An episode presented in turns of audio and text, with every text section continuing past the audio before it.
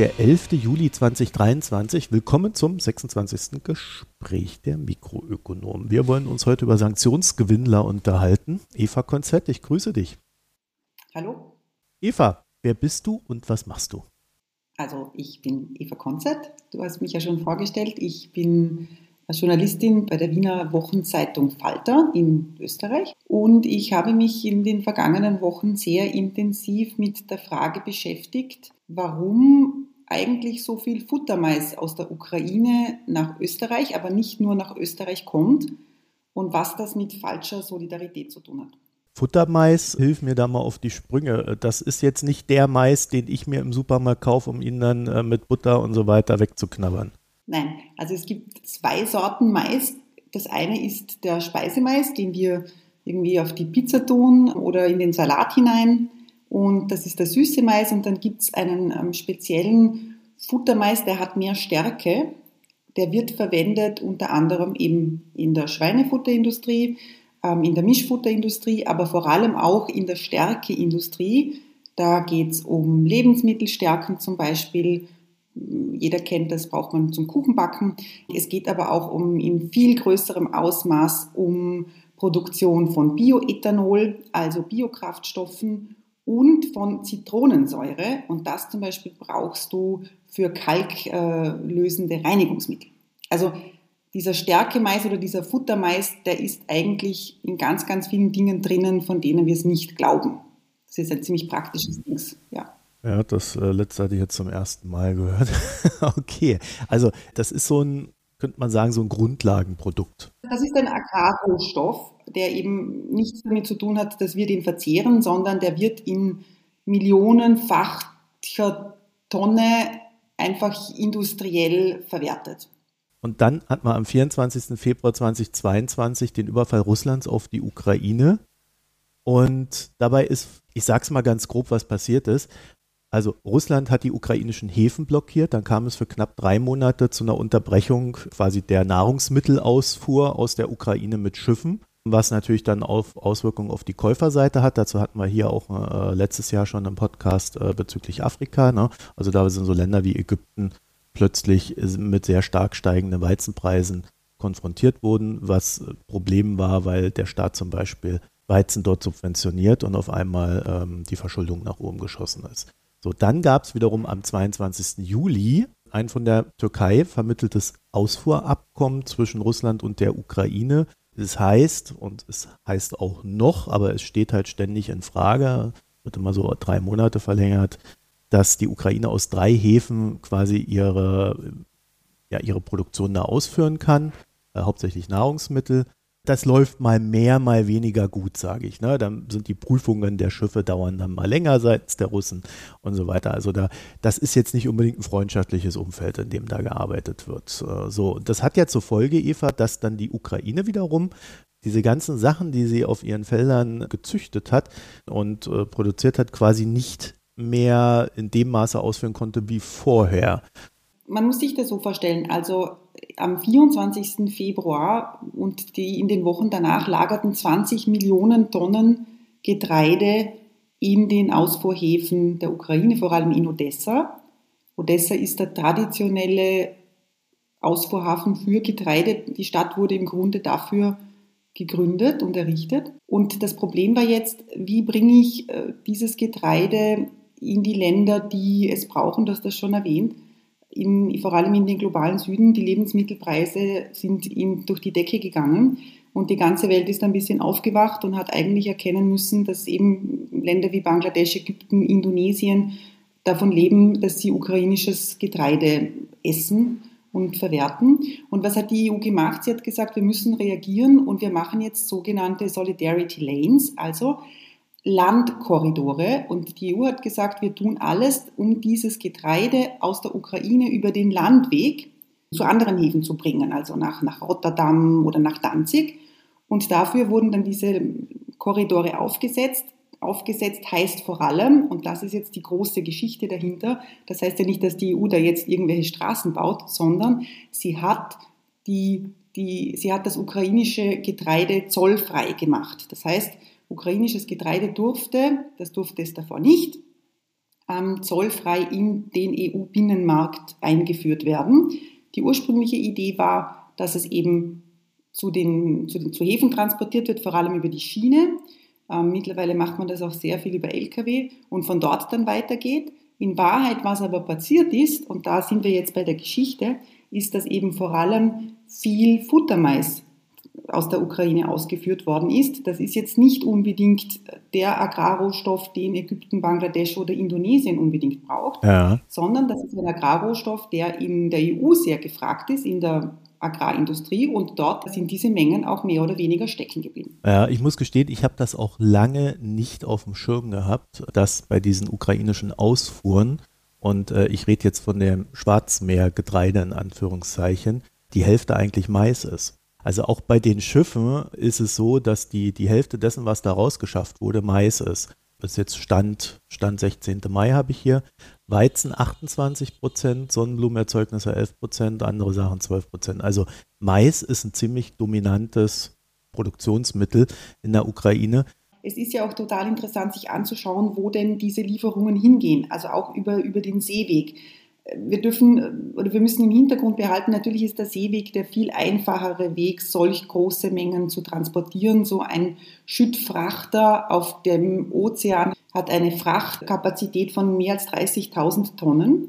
Und diese Schiffe fahren an. An erster Stelle China, an zweiter Stelle Spanien, an dritter Stelle die Türkei, an vierter Stelle die Niederlande und erst dann kommen Ägypten und Bangladesch. Und wenn wir uns einmal anschauen, zum Beispiel, wo denn die großen Schweinefleischindustrien sind, dann haben wir A, global gesehen China, das gerade seine Schweinefleischindustrie wieder aufbaut, weil es von Importen unabhängig werden möchte. Die haben immer Angst vor, vor Seuchen. Ja, die hat ein Schweinepestproblem, ne?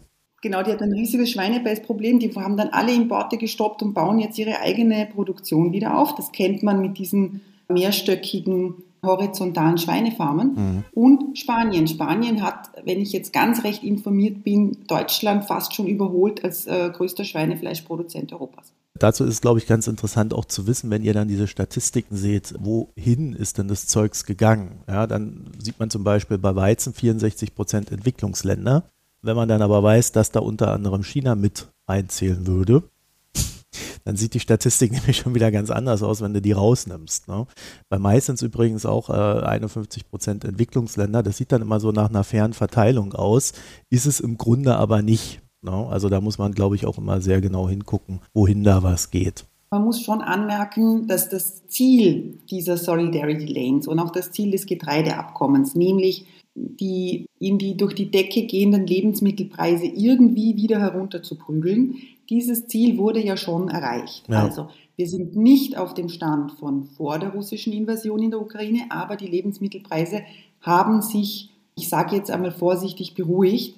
Und in Anbetracht der, der Konsequenzen von hohen Lebensmittelpreisen, vor allem in den Ländern, von denen wir auch gesprochen haben, ist das eine gute Nachricht. Also ich habe hier jetzt in Österreich mit Bauern gesprochen und die glauben ja ein bisschen, dass das, dass das irgendwie ursprünglich alles überhaupt nur dafür gedacht war, dass billiges Getreide in die EU kommt. Mhm. Das glaube ich nicht. Ich glaube nicht, dass da Kalkül dahinter steckt, sondern dass man einfach versucht hat, in der Situation mit diesen 20 Millionen Tonnen gesperrten Getreide in Odessa irgendwie ähm, etwas zu tun und nicht ganz bedacht hat, was denn die, ich sage jetzt einmal, Kollateralschäden dieser Aktion sind. Und die tragen jetzt schon die europäischen Bauern. Genau, was sind denn die Kollateralschäden? Also zollfreier Weizen kommt in die EU. Was könnte denn da schiefgegangen sein, Eva? Ich erzähle euch das jetzt einfach aus der österreichischen Perspektive. Ich glaube, dass ein deutscher Bauer Ähnliches berichten würde. Das mit der Zollfreiheit ist natürlich ein großes Problem, weil dadurch in sehr, sehr großen Mengen ukrainisches Getreide, eben vor allem der Mais, aber auch Weizen und dann auch Sonnenblumenkerne in die EU kommt und hier den Markt überschwemmt. Diese Agrarmärkte, wenn wir uns erinnern, das sind ja sehr austarierte Gebilde, sage ich jetzt einmal, wo Angebot und Nachfrage ohnehin nur mäßig wirken können, aus mehreren Gründen. Und da kommt jetzt so quasi eine neue Variable dazu, die die Märkte vollkommen verzerrt. Als österreichischer Gemüsebauer stehe ich jetzt vor der folgenden Situation. Ich habe meinen eigenen Mais angebaut, damals zu sehr hohen Kosten, a, weil die Düngemittel sehr, sehr teuer waren. Das ist auch eine Folge der russischen Invasion in der Ukraine, weil die Ukraine und auch Russland leider nicht nur Getreide exportieren in die Welt, sondern vor allem auch Düngemittel. Dann hatte ich das zweite Problem, die Energiekosten waren sehr hoch. Das hängt damit zusammen, diese Kosten kommen zustande für die Bauern bei der Lagerung und bei der Trocknung. Und der Diesel war wahnsinnig teuer, weil die Kraftstoffe wahnsinnig teuer waren und ich musste ja dieses Saatgut ähm, aufs Feld bringen und dann die Ernte einfahren können. Das heißt, die Bauern haben eigentlich zu sehr hohen Kosten produziert mhm. und stehen jetzt einer sehr, sehr billigen Konkurrenz gegenüber und haben dagegen eigentlich keine Chance. Also Bauern, mit denen ich gesprochen habe, rechnen jetzt damit, dass sie im Herbst, der Mais wird im Herbst geerntet, nur noch die Hälfte dessen bekommen, was sie letztes Jahr bekommen haben. Letztes Jahr war ein 50 Prozent Einbruch. 50 Prozent Einbruch. Man muss dazu sagen, dass letztes Jahr ein sehr gutes Jahr war. Also das war jetzt kein Durchschnittsjahr, das war ein, für die Bauern ein sehr gutes Jahr. Aber die hohen Kosten sind halt die, sind die Sachen, die sie, die sie total hineintreiben. Und da sagen sie jetzt, wir konkurrieren mit einer Produktion, die in unglaublich großer Fläche produzieren kann. Also nicht umsonst, äh, wenn man sich die ukrainische Flagge anschaut, ist ja irgendwie oben blau und unten gelb und da sagen ja die Ukrainer von sich selber, das symbolisiert irgendwie unten, das sind die Getreide- und Maisfelder und oben, das ist der Himmel, durch die fruchtbaren Schwarzmeerböden. Kornkammer Europas wäre auch so ein geflügeltes Wort. Genau, ist dann immer das, was, was, was dann so als Metapher kommt. Und die österreichischen Bauern konkurrieren mit einer, mit einer Fläche, die sie nicht haben, mit einer Produktionsweise nicht haben und eben mit dieser Zollfreiheit. Und dagegen kommen sie nicht an. Es ist ja nicht nur so, dass jetzt mehr Weizen da auf den Markt geflossen ist, sondern die Bauern haben ja durch die inflationäre Entwicklung, also gerade auch was so Energie und aber auch äh, Düngemittel betrifft, ähm, ja auch noch höhere Kosten dazu gehabt. Ne? Genau. Wie außergewöhnlich diese Situation ist, erkennt man an den Zahlen. Mhm. Es ist nämlich so, dass Österreich vor dem 24. Februar 2022 de facto keinen Mais aus der Ukraine importiert hat und insgesamt ganz wenig Getreide. Nämlich beim Mais waren das im zweiten Halbjahr 2021 908 Tonnen. Das ist nichts. Im Vergleichszeitraum im, im zweiten Halbjahr 2022 wo also schon das Getreideabkommen galt und wo es die Solidarity Lanes schon gab, kamen auf dem Landweg 146.000 Tonnen Futtermais nach Österreich. Also 908 Tonnen vor dem Krieg gegen 146.000 Tonnen während des Kriegs. Und darauf sind die Bauern nicht vorbereitet, darauf ist der Markt nicht vorbereitet, darauf sind auch die Kontrollen nicht vorbereitet. Es gibt nämlich keine. Also ich habe da bei den Behörden nachgefragt, dieser Mais wird nicht kontrolliert, weil sie quasi diese Situation nicht kennen. Und die Frage ist jetzt, wo geht, der, wo geht dieser ganze Mais hin? Und selbst das weiß man nicht. Und da kann man nur spekulieren und wir glauben, er geht eben in die Bioethanolverarbeitung und er geht in die Zitronensäureverarbeitung. Das sind Industrien in Österreich, die können diese Mengen schlucken. Was aber für die Bauern bedeutet, Sie müssen mit diesem billigen Mais konkurrieren, können ihren eigenen Mais nicht anbringen. Bauern erzählen mir, dass sie beim Getreide jetzt das Problem haben, dass ihnen niemand das Getreide abnimmt. Und das wird beim Mais ähnlich sein. Und was passiert, aber wer profitiert? Es profitieren die Getreidehändler und es profitiert die Industrie, die Stärkeindustrie, die daraus eben dann verschiedenste Produkte macht. Haben die denn wiederum ihre Preise dann auch gesenkt, wenn sie billiger einkaufen können? Das ist noch ein bisschen ein unklares Bild. Die würden jetzt wahrscheinlich damit argumentieren, dass die Zeitspanne noch nicht lang genug ist. Ich habe gestern noch mit zwei Bauern gesprochen und die sagen, beim Futtermittel mhm. ist keine Preisreduktion angekommen. Warum? Ja. Darüber kann man jetzt nur spekulieren. Ja, also das ist so klassischer Windfall-Profit so aus meiner aktuellen Perspektive. Aber vielleicht äh, löst sich das ja durch die Statistik dann hinten raus noch auf. Vielleicht mal von der Konsequenz her gedacht, die Bauern, die jetzt da ihre Produkte dafür 50 Prozent niedriger verkaufen müssen als im Vorjahr, gehen die jetzt pleite? Also weiß man das jetzt schon? Ist das sichtbar? Oder können die das auffangen? Äh, die Bauern, mit denen ich gesprochen habe, die sind äh, seit die sind relativ äh, verzweifelt. Mhm. Das große Problem ist, dass dass das jetzt beim Getreide anfängt. Also ich habe das vorhin erwähnt, sie bekommen im Moment ihre Getreideernte nicht gut weg. Jetzt ist es so, der Mais ist ja ein, ein Spätzünder, also der wird erst im Herbst geerntet werden.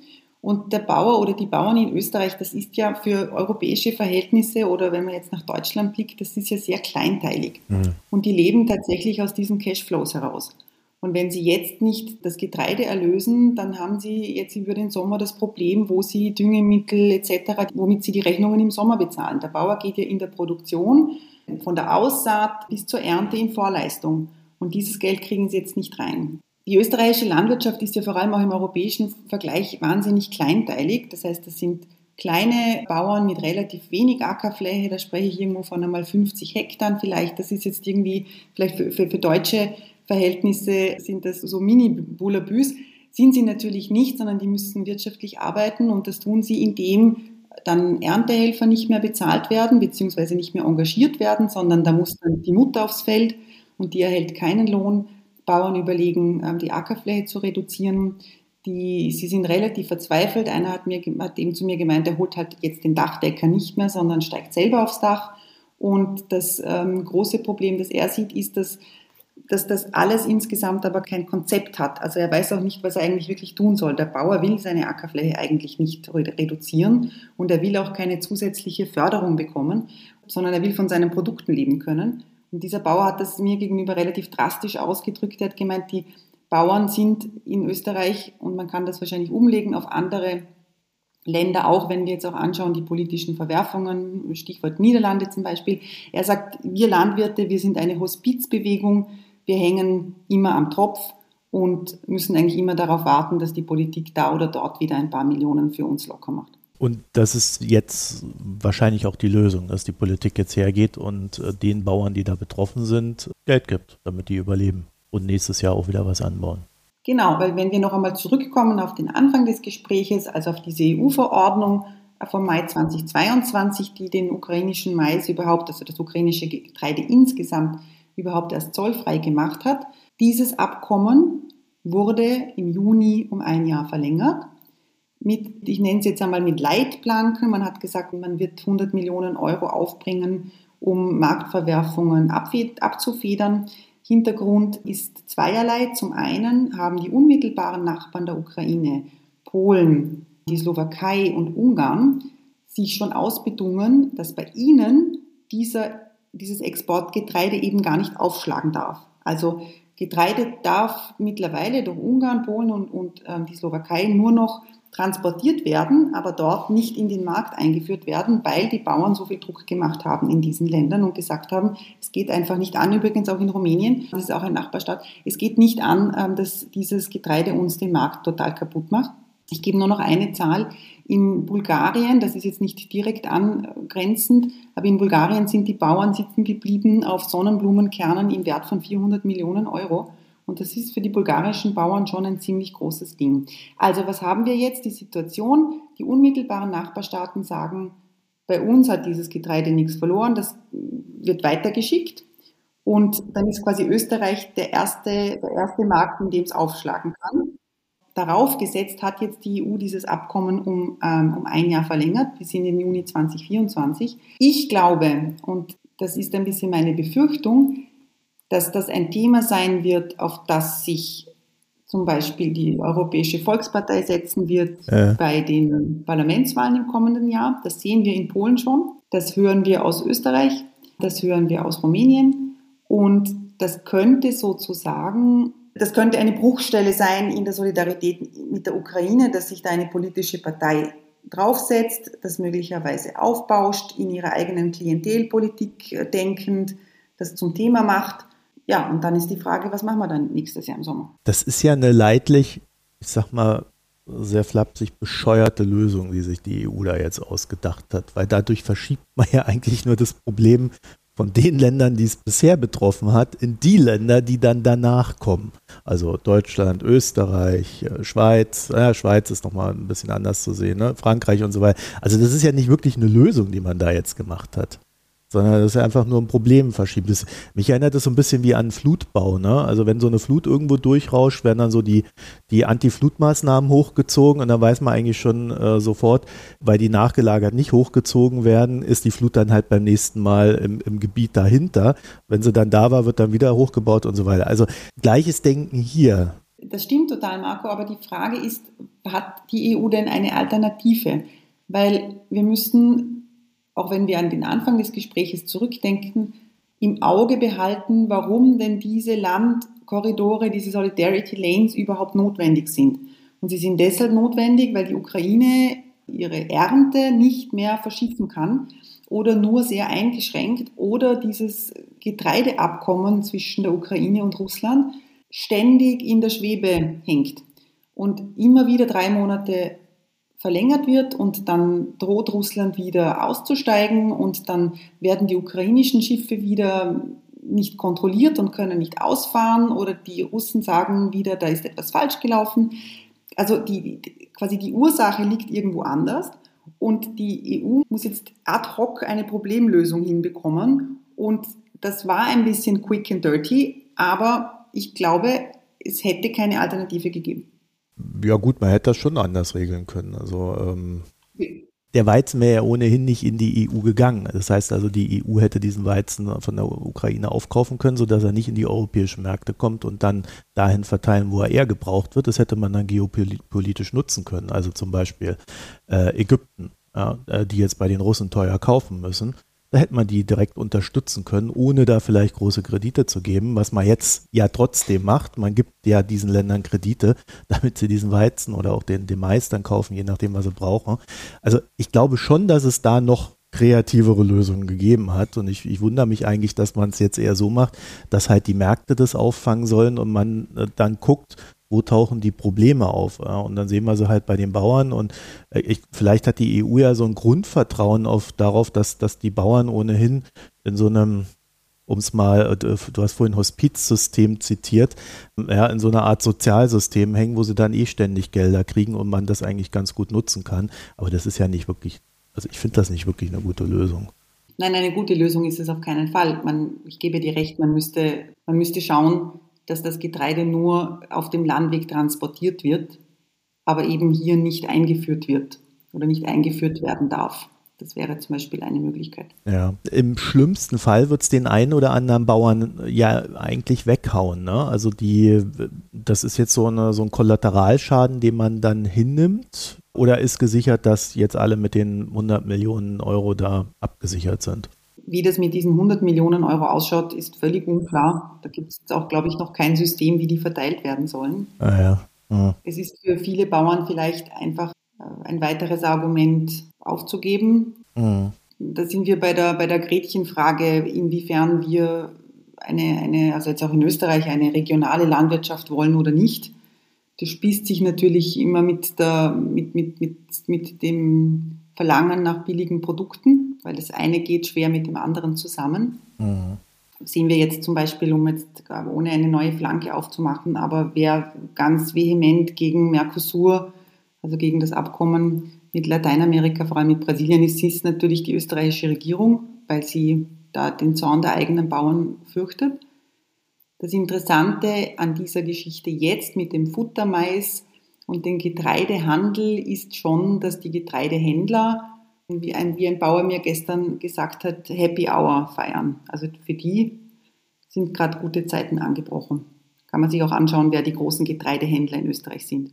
Ja, das einen Leid, das anderen freut, ne? An der Stelle. Wie ist denn das mit der Landwirtschaft in, in Österreich? Ist das wirklich noch so stark verankert, dass ihr da sehr viele 50 Hektar Höfe habt? Die österreichische Landwirtschaft ist total kleinteilig. Sie ist in, in, im Output im Vergleich zu anderen europäischen Ländern natürlich nicht wesentlich. Sie hat äh, traditionell und über ihre historische Bedeutung eine relativ große einen Einfluss in die Politik über bestimmte Institutionen, ähm, Kammern, Lobbyorganisationen. Das ist halt schon noch so ein bisschen dieses, äh, dieses Phantasma von da kommen wir her. Alle außer Wien kommen von dort. Also ein bisschen so wie der Kohlebau, Bergbau hier in Deutschland, der ja auch sehr prägend gewesen sein muss, äh, wenn man das heute so sich anschaut. Dann wäre aber für mich die Frage, warum die Österreicher nicht in diesem Abkommen dabei sind mit der EU, wo man quasi definitiv keine ukrainischen Weizen-Mais-Produkte in den eigenen Markt reinbekommt. Weil das wäre dann gerade für so einen Markt, der mit wenig Skalierung arbeitet, ja eigentlich völlig logisch, dort auch anzusetzen. Da kann ich wirklich nur spekulieren und meine, mein, mein erster Take wäre, sich anzuschauen, wer davon profitiert. Das sind die Getreidehändler und sich anzuschauen, wer viel Einfluss hat als landwirtschaftliche Kraft, sage ich jetzt einmal, und dann sind wir auch bei den Getreidehändlern. Mhm. Das ist jetzt aber reine Spekulation meinerseits. Eva, ich weiß, dass du noch eine schöne Geschichte hast, äh, wie der Mais nach Österreich gekommen ist. Und ich würde sagen, so als Rausschmeißer zum Schluss, erzähl sie uns. Das ist die schöne Pointe, weil der Mais nach Österreich kam durch Zollfreiheit.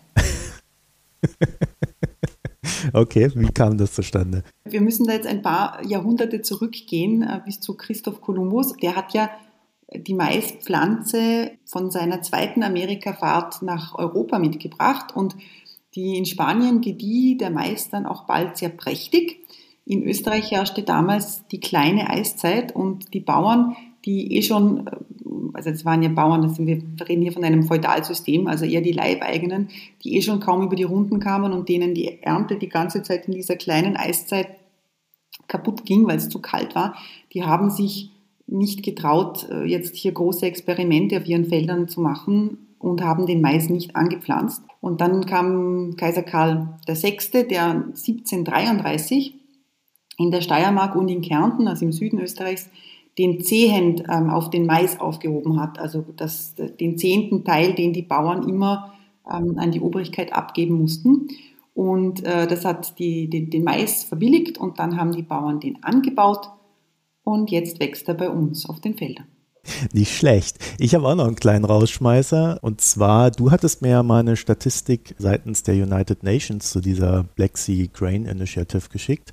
Und ich habe mir dann das mal bei der EU angeschaut. Und die EU, die glänzt ja damit so Aussagen wie Entwicklungsländer kriegen so und so viel. Bei der UN sieht das so ein bisschen anders aus. Die unterteilen dann nicht nur in Industrie- und Entwicklungsländer, sondern sie unterteilen in High-Income, Upper Middle Income, Lower Middle Income, Low Income und dann sieht die Statistik, wer da was kriegt, schon etwas differenzierter aus. Das nur noch so als Hinweis. Wir werden beides verlinken, dass ihr dann auch nochmal da reingucken könnt. Ich glaube, bei Low Income sind wir bei 3%, oder? Ja, das ist äh, 3%, genau. Und bei der EU ist es dann so, dass sie halt da mit den Entwicklungsländern protzen und dann am Ende aber schreiben, also wir reden jetzt über rund 30 Millionen Tonnen, die da verschifft wurden an Weizen und anderen Nahrungsmitteln. Und dann schreiben sie halt dann irgendwie drunter, über 625 Tonnen Weizen äh, sind über ukrainische Häfen in Richtung Äthiopien, Jemen, Afghanistan, Sudan, Somalia, Kenia und Djibouti ausgegangen. Also da sieht man schon, dass das jetzt nicht übermäßig viel ist. Ne? Also selbst wenn man da äh, die Länder nimmt und äh, wahrscheinlich die anderen haben noch weniger gekriegt. Also, also so ganz funktioniert das nicht, was man da so ein bisschen versucht darzustellen. Und ich fand es ein bisschen komisch, dass die EU, die ja eigentlich auch ein Interesse daran haben müsste, darzustellen, dass Russland hier einen Schaden gegen Afrika und sonst wohin anrichtet, das nicht so macht, wie man es hätte machen können. So, das aber nur als kleiner Hinweis am Rande. Eva, vielen Dank, dass du da warst. Ich habe mich sehr gefreut. Und ich hoffe, wir hören uns bald wieder. Und wenn ihr dazu noch ein paar Gedanken habt, www.mikroökonom.de, da könnt ihr alles reinschreiben. Das hier war eine Premium-Folge, die euch finanziert wurde von den Premium-Abonnenten. Euch eine schöne Zeit und Eva, bis bald. Tschüss. Baba.